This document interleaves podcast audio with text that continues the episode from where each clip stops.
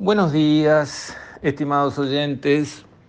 Quisiera referirme hoy a la forma en que la oposición conduce su accionar. Básicamente lo está haciendo, yo lo llamaría a la Argentina, o sea, construir un relato que nada tiene que ver con la realidad y golpear a través del relato, con lo cual se abre un mundo de posibilidades. Porque si yo me olvido de la realidad, planteo una nueva realidad y critico al gobierno por la nueva realidad que acabo de crear, pero es una avenida, aquello es un camino de rosas. Tengo para entretenerme todos los días. Por ejemplo, el senador Sánchez recientemente salió a criticar al gobierno diciendo, va, cuesta abajo, está a la deriva, está contra las cuerdas, el gobierno no, no, no resuelve nada, no logra nada. Este, e, e, ese, ese concepto, digamos, eh, bajo distintas vestiduras, pero el mismo concepto, a través del cual lo que se está diciendo es que el gobierno no da pie en bola y no consigue ningún resultado positivo, dicho en otras palabras. Lo cual es exactamente al revés. El gobierno manejó súper bien la pandemia, no lo reconocen los uruguayos, bien pensantes y de buena fe, lo reconoce el mundo entero, que el manejo de la pandemia hecho por el gobierno uruguayo fue excelente, digno de ser copiado por muchos otros países. Después, en materia económica, ha tenido una conducción súper acertada. Tenemos 157 mil puestos de trabajo más que cuando este gobierno asumió después de tener el gobierno del Frente Amplio 15 años con mayoría parlamentaria y con un boom de la commodity como no se había visto en la historia, después de todo eso, bueno, ahora tenemos 157 mil puestos de trabajo más.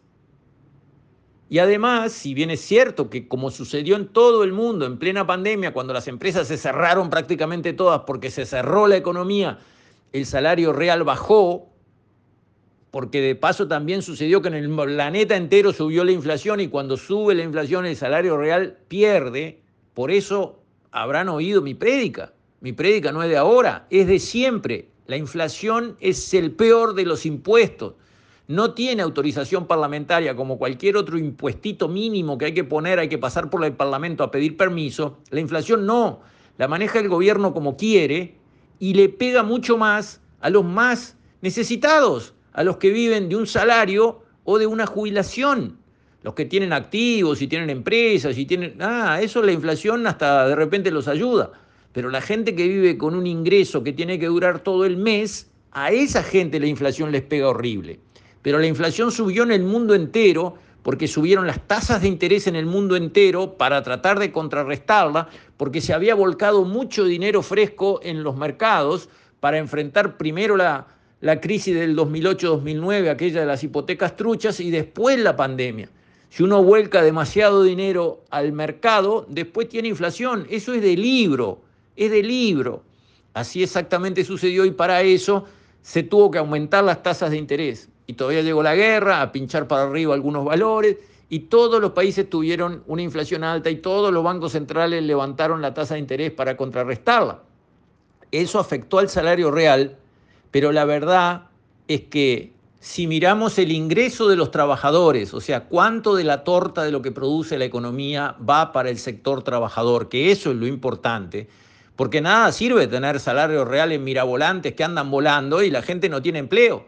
Es mucho más importante para una familia trabajadora que tenga una persona más de la familia trabajo a que uno de ellos, el único que tiene trabajo, suba un 3% eh, su salario.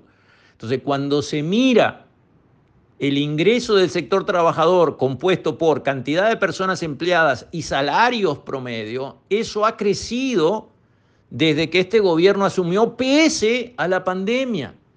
El gobierno viene manejando bien el tema de la economía. Ha bajado el déficit fiscal que estaba disparatado y que no era sostenible en el largo plazo en base a aumentar deuda todos los días. Ha bajado sustancialmente pese a la pandemia las inversiones en este país están a la vista de todos. Tenemos nuevas carreteras, nuevos puentes, tenemos nuevo bypass, tenemos una infraestructura que se está mejorando a los ojos de todo el mundo. El que no lo quiere reconocer es porque realmente está construyendo un relato que no tiene nada que ver con la realidad, infraestructura que estaba caída y en el suelo, como sabe todo el mundo, cuando este gobierno asumió. Entonces, la realidad es que el gobierno viene conduciendo bien al país. Esa es la realidad.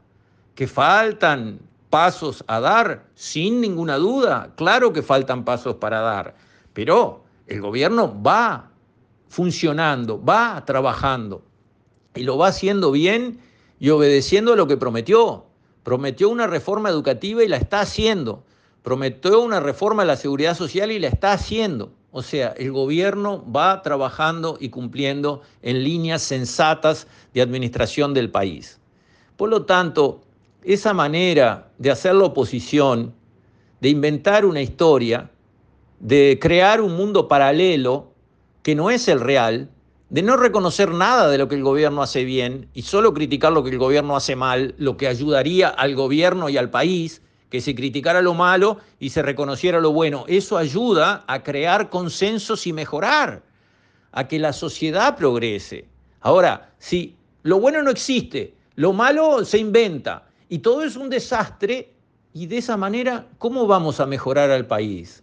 ¿Cómo vamos a crear los consensos necesarios en esta sociedad para dejarle un mejor país a nuestros hijos y a nuestros nietos. ¿Por qué tienen que hacer una oposición así, tan berreta? Porque no cabe otra palabra. Es una oposición berreta. Bueno, señores, todos los uruguayos votamos y todos votamos libremente. Bueno, ¿por qué hay que votar algo que es tan berreta y algo que es tan mentiroso y poco serio como oposiciones que estamos escuchando donde uno mira lo que están diciendo, mira la realidad publicada en números que nadie discute. Por suerte, en nuestro país, nuestro sistema de estadísticas nacionales es serio y nadie lo toquetea. Acá nadie duda de lo que publica el Instituto Nacional de Estadísticas. Lo que publica es lo que es, está medido objetivamente, es lo que es la realidad del país. Bueno, cuando miramos la información oficial, estadística y reconocida buena por todo el mundo, vemos que ese relato que traen no tiene nada que ver con lo que está pasando acá. Pero dale que te da, y manija y bombo, y qué espantoso que está todo, y qué fracaso este gobierno, y qué desastre todo, y que nada sirve, y que todo se va al traste. Basta, basta. Porque yo no puedo creer que los uruguayos quieran votar eso en la próxima elección. ¿Se acuerdan de Leoncio y Tristón? Aquellos dos personajes tan simpáticos de los dibujitos animados cuando éramos chicos. Tal cual, Tristón, nos va horrible, todo va a ser un desastre, qué horrible. Es así como están haciendo oposición. Da lástima en el fondo. Entonces, bueno, uruguayos, hay que empezar a parar la oreja y mirar la realidad. Y después votar de acuerdo con la realidad. No con los relatos mirabolantes creados por gente que decidió empezar una campaña electoral a tiempo completo desde el primer día de este gobierno, criticando absolutamente todo, escondiendo todo lo que sea bueno, agigantando y, repitiendo hasta el cansancio lo que salga mal y siendo absolutamente injustos en su manera de presentar sus argumentos. Yo creo que los uruguayos son personas inteligentes, en un porcentaje altísimo personas de buena fe, en un porcentaje alto personas que no están envenenados con ninguna ideología y que votan en base al odio y a la envidia. No, yo creo que los uruguayos somos buenas personas, inteligentes, sensatos y queremos que al país le vaya mejor para bien de nuestros hijos y nuestros nietos. Siendo así, lo que yo les pido es que miren la realidad y después hablamos. Con esto, estimados oyentes, me despido. Hasta mañana, si Dios quiere.